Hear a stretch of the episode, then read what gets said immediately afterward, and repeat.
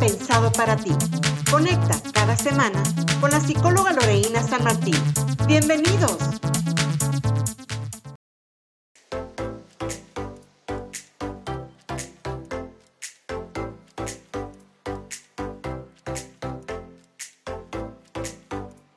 ¿Qué tal? ¿Cómo estás? Gracias por conectar con Inside Me Podcast. Recuerda, soy la psicóloga Loreina San Martín. Es un placer compartir contigo contenido útil que te permita concientizar y hacerte responsable de tu salud mental. Voy a contarles una historia. Esta historia la tomé del periódico El País, fue publicada el 29 de agosto del 2018 y cuenta lo siguiente. Sentí mucha vergüenza y fue muy difícil para todos, cuenta María, tras una larga pausa. Mi propia familia no sabía cómo tratarme. Nadie en mi casa hablaba de lo que me pasaba y a mí me tomó años aceptarlo. El detonante fue una sesión de coaching hace cinco años en la que se dispararon presiones que había guardado por mucho tiempo. Tener hijos, casarse, las presiones se habían convertido en delirios, alucinaciones y dejé de dormir por varios días. Después de no haber visto a un psiquiatra en la vida y de haber sido internada, vino ese golpe duro. Me habían diagnosticado trastorno bipolar. Mi vida se paralizó por completo. Era señalado constantemente. Ahí viene el loco, ahí viene el loco, lamentablemente. ¿Quién quiere estar cerca de alguien que está mal? Yo me lo preguntaba. El tema de hoy, la estigmatización en la salud mental y me complace conectar con la psicóloga Kenia Jocelyn Lugo. Ella cuenta con una maestría en psicología de la salud en UABC, docente universitaria y actualmente pertenece al equipo de trabajo en el área de, de adolescentes en el Hospital de la Salud Mental de la ciudad de Tijuana.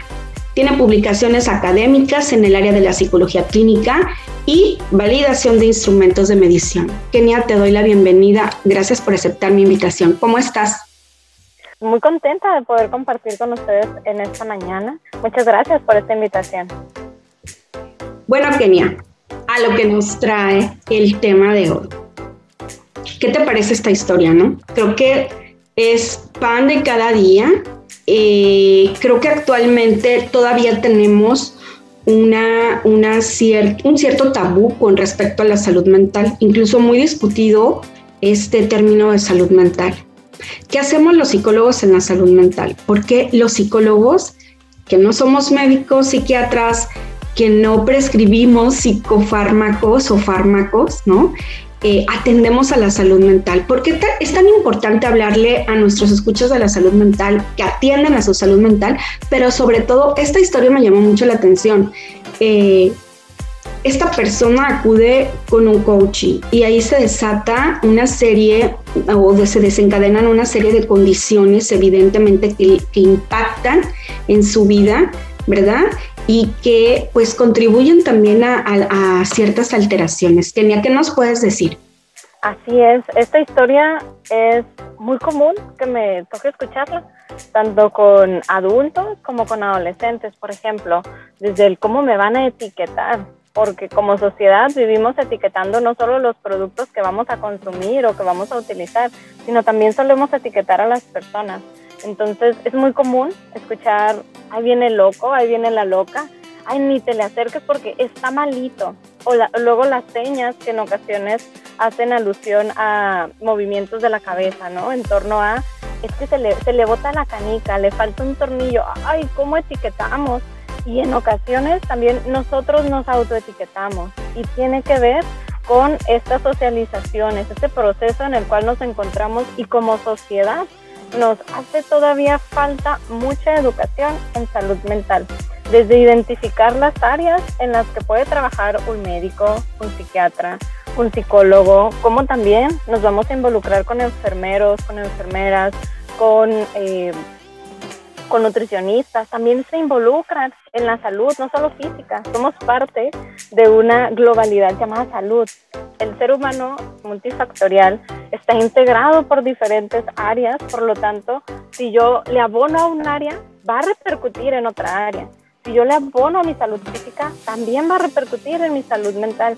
si yo le abono a mi salud mental, va a repercutir en mis conductas, en mi socialización, en las relaciones que yo tengo con las demás personas. Eh, retomando también esta, esta historia, en cómo nos vamos poniendo estas etiquetas, cómo voy yo identificando en ocasiones si recibo un diagnóstico que influye para mí no solo es la pérdida de la salud mental o en ocasiones la pérdida de la salud física, sino también la pérdida del acompañamiento de otras personas, porque al decirle a alguien, estoy tomando antidepresivos, estoy tomando antipsicóticos, estoy tomando algún otro tratamiento farmacológico psiquiátrico, es como una alerta de miedo, hay inestabilidad, puede ser peligroso, puede ser violento y entonces esa es la etiqueta que le asignamos a una persona que está consumiendo eh, algún fármaco psiquiátrico. Entonces es todo un, todo un choque de lo digo, no lo digo, me aíslo, no me aíslo, voy a tener apoyo o no voy a tener apoyo. Empezar a identificar que si una persona tiene un tratamiento farmacológico es porque su órgano llamado cerebro no está funcionando. Si así como yo atiendo cuando me duele el estómago y digo, ay, me voy a tomar un jarabe o me voy a tomar esta pastilla para que ya no me duele el estómago, atendiéramos nuestro cerebro, tuviéramos mejor estabilidad social, tuviéramos esa paz y tranquilidad y como tal la salud, tuviéramos esa integración de salud. Tener un tratamiento farmacológico significa que algo no anda bien con mi órgano llamado cerebro, mis neurotransmisores, los eh, cambios hormonales que pudiera estar teniendo, si hay algún daño cerebral. Y claro, vamos a identificar también que hay una mayor aceptación por la sociedad cuando ya se habla de todas estas condiciones neurobiológicas que hacen que la persona haga lo que haga. No es lo mismo decir que alguien tiene, eh, tiene un, un, trastorno por eh, una discapacidad intelectual, por ejemplo, a decir que tiene esquizofrenia. El estigma que hay ante la diversidad de trastornos que pudiéramos tener o condiciones que pudiera tener el ser humano es distinta ay, bueno, pues es que se cayó y quedó malita, quedó malito. Por eso es que grita, por eso es que llora. Ay, pero es que si no, es que se está haciendo, por ejemplo, por el consumo de sustancias, como muchos de los diagnósticos en salud mental pueden ser inducidos por el consumo de sustancias, pero luego es, ah, pues es porque quiso, se lo buscó, pues claro, y está, estamos nosotros mismos castigando socialmente a las personas. En ocasiones, hasta esta etiqueta que mencionábamos al inicio, suele ser mayor que la persona, donde ya no veo a una persona, sino veo a un adicto, sino veo a un esquizofrénico, sino veo a una anoréxica. Espérame, alto. Desde la forma de expresarnos y referirnos a las personas, tenemos que saber que es una persona que tiene un trastorno de conducta alimentaria llamado anorexia nerviosa, que es una persona que tiene un diagnóstico en esquizofrenia. No es esquizofrénico, tiene esquizofrenia.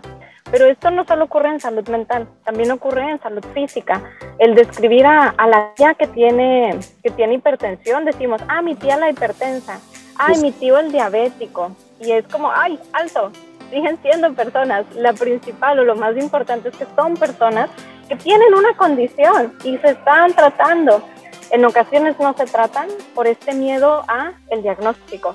Ay, es que yo no voy a ir con el médico porque me va a decir que tengo sobrepeso. Yo sé que lo tengo, pero no quiero que alguien me lo diga.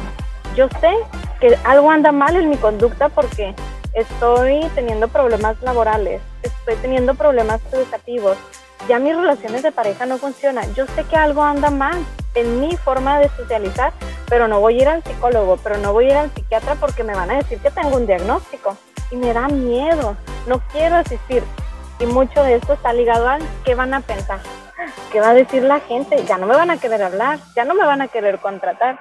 Y es una realidad. En las instituciones, en, los, en el ámbito laboral, hay estigma también laboral, institucional, que rechaza a las personas que ya llegan con una carta de estoy tomando este fármaco.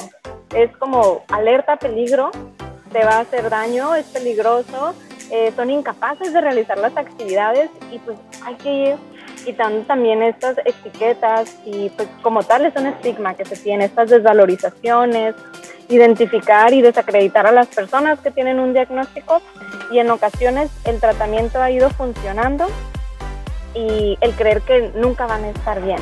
claro que se pueden ir generando estas adaptaciones a nuestro medio, a nuestro ambiente. Es importante identificar que en todos los procesos psicológicos, psiquiátricos, médicos son personales, son individualizados. No porque a alguien no le haya funcionado, significa que a nadie nunca más le van a funcionar. O porque a todos les funcionan, porque a mí no. Porque también se encuentra esta, esta idea donde todo tiene que ser igual para todos. Y no, no todos van a necesitar la misma dosis de un, eh, de un fármaco, no todos van a necesitar la misma duración de este tratamiento farmacológico, pero a veces como, como que no lo identificamos a nivel social y también por el desconocimiento nos da miedo.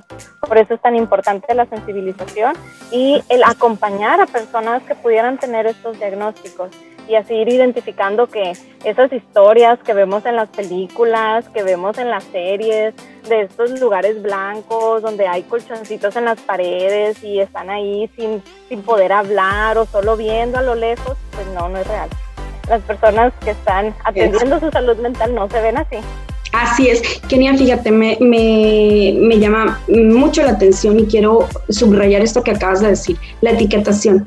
Cuando socialmente cuando en la propia familia etiquetamos a una persona que tiene un diagnóstico sobre su salud eh, mental, ¿no? Cuando algo, algo está pasando, creo que estamos eh, promoviendo que se deje de interesar por ese cuidado en su salud mental, deje de asistir a ser valorado, a ser diagnosticado y por supuesto a llevar un tratamiento y adherirse al mismo en función de todo esto que acabas de mencionar, ¿no? El lenguaje que utilizamos para referirnos, pues la persona, ¿no? hace varios siglos, hace años, ¿no? Las personas que eh, eh, estaban afectadas en, en la, su salud mental eran recluidas en hospitales psiquiátricos, incluso en sus propias casas. No podían salir, estaban amarrados, estaban encadenados. No, había como, como una, falta total de, de conciencia, una falta total de humanización por la persona. Sabemos que cuando hay un diagnóstico, nosotros los psicólogos, ¿no? Con respecto a la salud mental, hay que atender nada más al hecho, ¿no? De la de el área que está que está afectada en la persona, porque puede ser funcional, funcional en otros aspectos. Quizá a lo mejor sus emociones están afectadas, pero físicamente hay, va, ¿no? Puede caminar, puede eh, hacer muchas otras cosas para poder ayudar o ayudar a su salud mental. ¿Qué me puedes decir de, esto, este, Kenia? Muy bien, bastante interesante esto que plantea, doctora. Por ejemplo, la normalización de las conductas del ser humano. Creemos que lo que es normal está bien y la realidad es que lo que es normal es común. Y listo, no significa que esté bien ni que esté mal. Lo normal es porque se repite, porque la mayoría de las personas lo pueden hacer, pero no significa que sea el ideal de que tendría que ser una persona, ¿no? Todos y todas somos diferentes. Tenemos, bueno, desarrollamos y tenemos habilidades diferentes, nos enfocamos de formas distintas en nuestra socialización y en nuestros lugares de, eh, de trabajo. Entonces, cuando ocurría esto que nos menciona, ¿qué es lo que pasaba? Existe un estigma conocido como el estigma familiar. Este estigma está ligado a las propias desvalorizaciones que se le dan a la familia. Ay, no, porque no, no vamos a ir a visitar o no vamos a ir a sus eventos porque ahí tienen a un enfermito, tienen a una enfermita. Y se empieza a aislar no solo a la persona que tiene algún diagnóstico en mental, sino a toda la familia. Entonces, ¿qué ocurría en esos tiempos? Pues la familia decía, no, tenemos que mandarlo a algún lugar que no esté aquí, que no afecte nuestra imagen. Entonces se mandaban a estos hospitales psiquiátricos donde era un lugar para aislarlo, no para darles un tratamiento y que mejoraran y se pudieran integrar a la sociedad. Actualmente esta visión ha cambiado por completo. Se ha, se ha podido identificar que no se busca solo aislar y listo, sino que estas personas con un tratamiento adecuado pueden ser funcionales en la sociedad. Claro, muchos de ellos o muchas de ellas con ciertas eh, limitantes ante el ambiente que tenemos donde no hay esta apertura ni eh, desde infraestructura para que puedan acceder y también la apertura a nivel social, la aceptación que hay. Entonces, se ha logrado encontrar que al integrarlos a una sociedad, el enseñarles algún oficio, el que puedan aprender y a valerse por sí solos, claro, va a depender de la gravedad del diagnóstico, pero funciona. No solo se trata de aislar, sino también de integrarlos a esta sociedad porque son parte de ella. En esos, en esos tiempos, pues era un, te vas ahí, a veces la familia ya ni siquiera iba, solo se encargaban de pagar para que ahí los tuvieran. Ya no los visitaban, eran como, como si como si fuera un objeto que tenían que darle mantenimiento para que lo cuiden, pero ya no nos acercamos a ellos identificar que esto es un avance enorme en torno al estigma es, es muy padre porque ha ido de alejar, de no hablar, de no tocar estos temas. Ay, no, es que de fulanito ya no se habla. Es que no, ya no es parte de la familia, ni lo menciones. A poder visibilizarlo.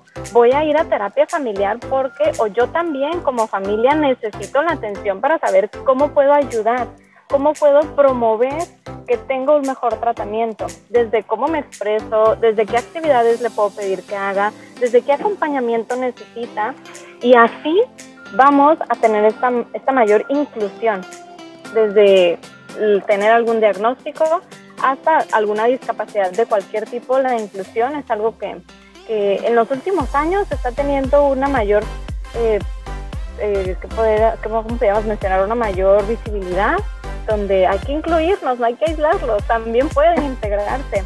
Pero, sí, perdón que te interrumpa, Kenia. Y eh, esto que comentabas, la psicoeducación en la familia sobre el padecimiento. Yo creo que eso es fundamental. Ahí es donde hacemos este abordaje integral, Kenia. No solamente el paciente, con un proceso, con una medicación, sino también la familia, porque forma parte importante, o sea, como sistema, de esa persona que ha sido este, diagnosticada, ¿no? O que está pasando por un momento por, por una, una, una, crisis, ¿no? Y que esta crisis, bueno, bueno le, ha, le ha llevado a afectar su salud mental. Kenia, ¿qué hacemos los psicólogos? ¿Realmente los psicólogos nos podemos encargar de la salud mental de las personas? Sí, la respuesta sencilla es dar un sí. Lo importante es saber cómo lo hacemos.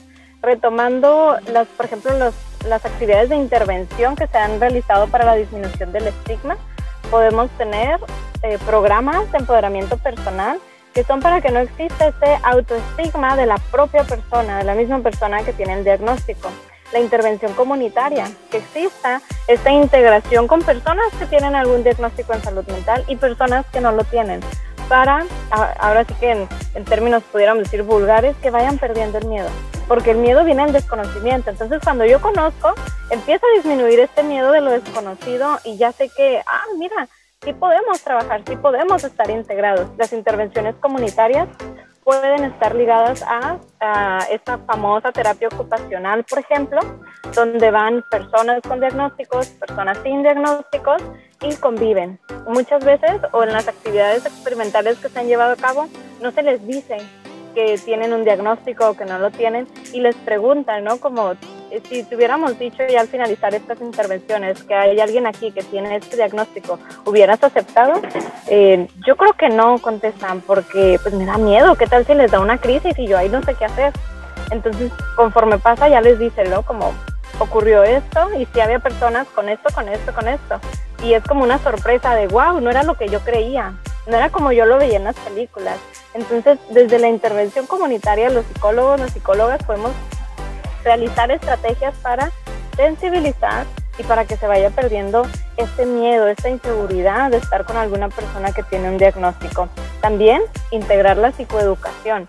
El psicólogo integrando a personas con diagnósticos, a las familias de las personas que tienen diagnóstico y a personas que no tienen un diagnóstico, porque al final de cuentas, quienes tienen un diagnóstico no van a estar solo con aquellas personas que lo saben, sino también van a estar con personas que no lo saben y aprender a responder ante situaciones de crisis con miedo, pues es paralizante o de huida. Me voy, no sé qué hacer y mejor me aíslo y me alejo o alejo a la persona. Pero cuando ya sé qué hacer, si alguien tiene, por ejemplo, eh, una convulsión, decirle a alguien, ay, hay una persona aquí que tiene convulsiones, es como una alerta de, ah, me da miedo, ¿no? ¿Qué tal si le pasa? Y que, ok, pues hay que enseñarle a las personas qué estrategias podemos tener para ayudar, cómo pudiéramos hacerlo. Las redes sociales actualmente nos ayudan bastante para ello.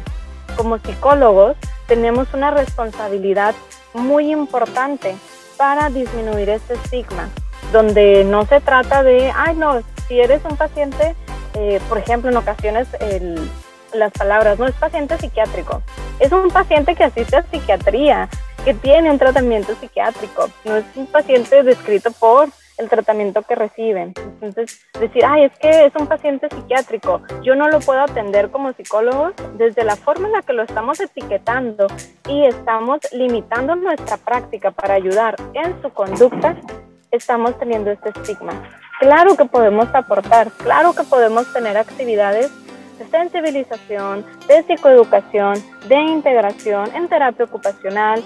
Si estamos realizando actividades de arteterapia, por ejemplo, la horticultura también ha mostrado cómo beneficia a las personas con algún diagnóstico en salud mental. Tener estas actividades van a ir haciendo que como sociedad tengamos una mayor integración y un mejor trato, un trato más humano. Somos humanos. A veces se nos olvida que con diagnóstico, sin diagnóstico, seguimos siendo humanos. El psicólogo, las psicólogas pueden intervenir ¿sí? en esta expresión de emociones, en esta gestión de las emociones, en brindar un abanico de opciones para la respuesta a los estímulos que están en nuestro ambiente.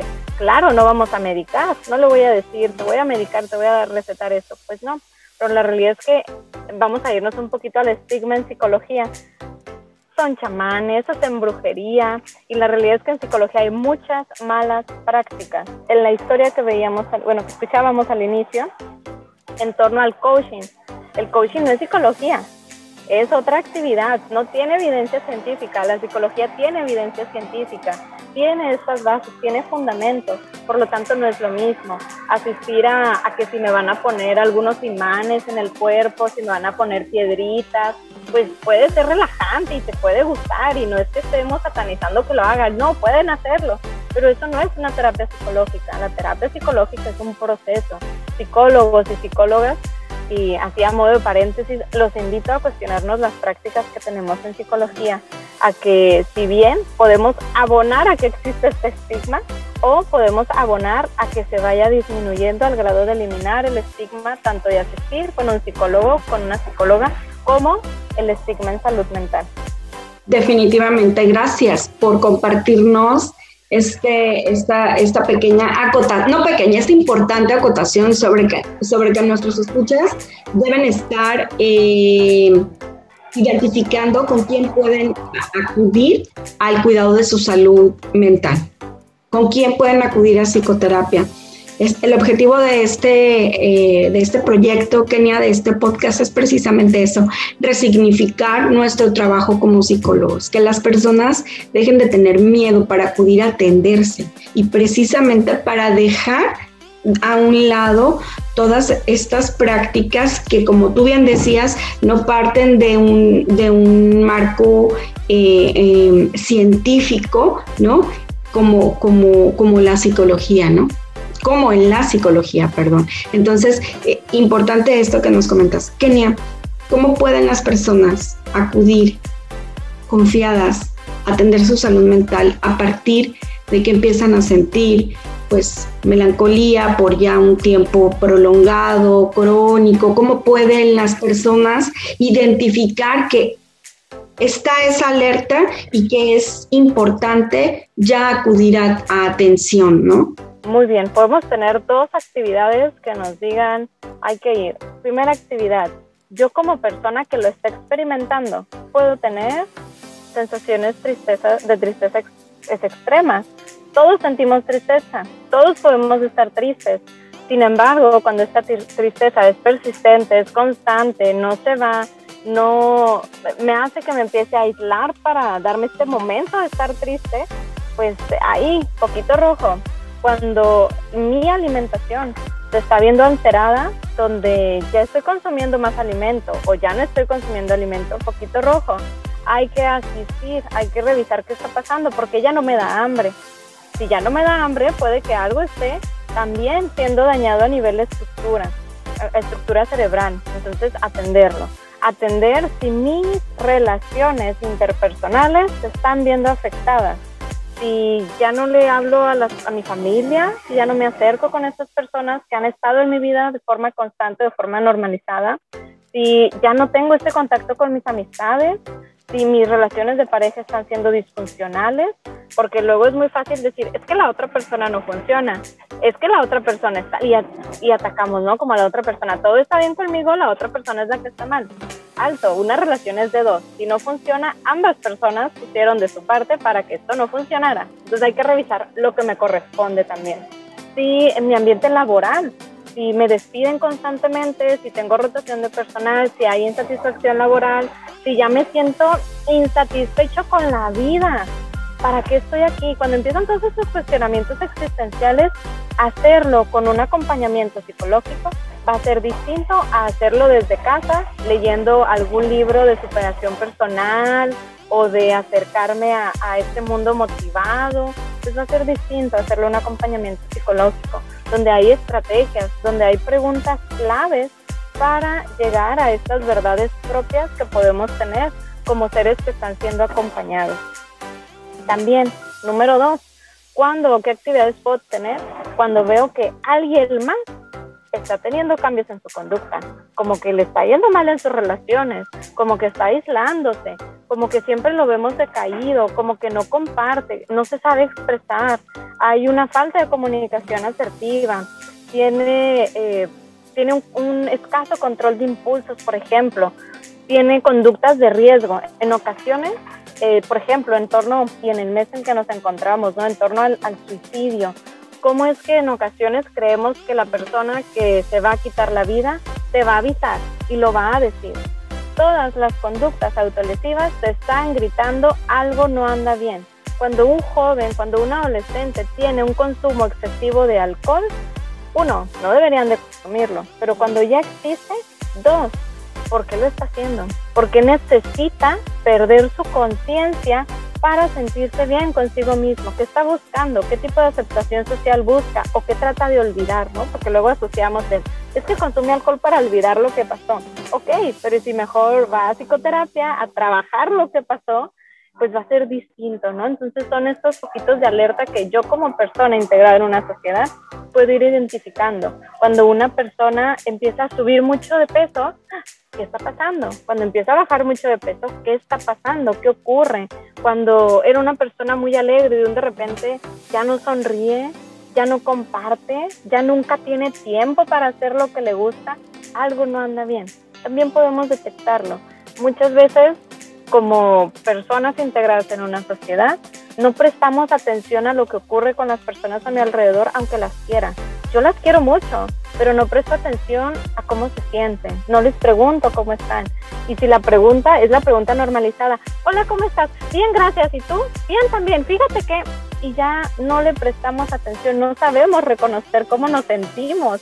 Y la respuesta total o común es bien no sé cómo me siento. Todo el día contesto que estoy bien, aunque yo sé que no me siento bien, pero tampoco sé reconocer cómo me siento. Empezar a conocernos es muy importante. A veces hablamos mucho de autoestima, ¿no? Ay, es que la autoestima, te tienes que dar valor.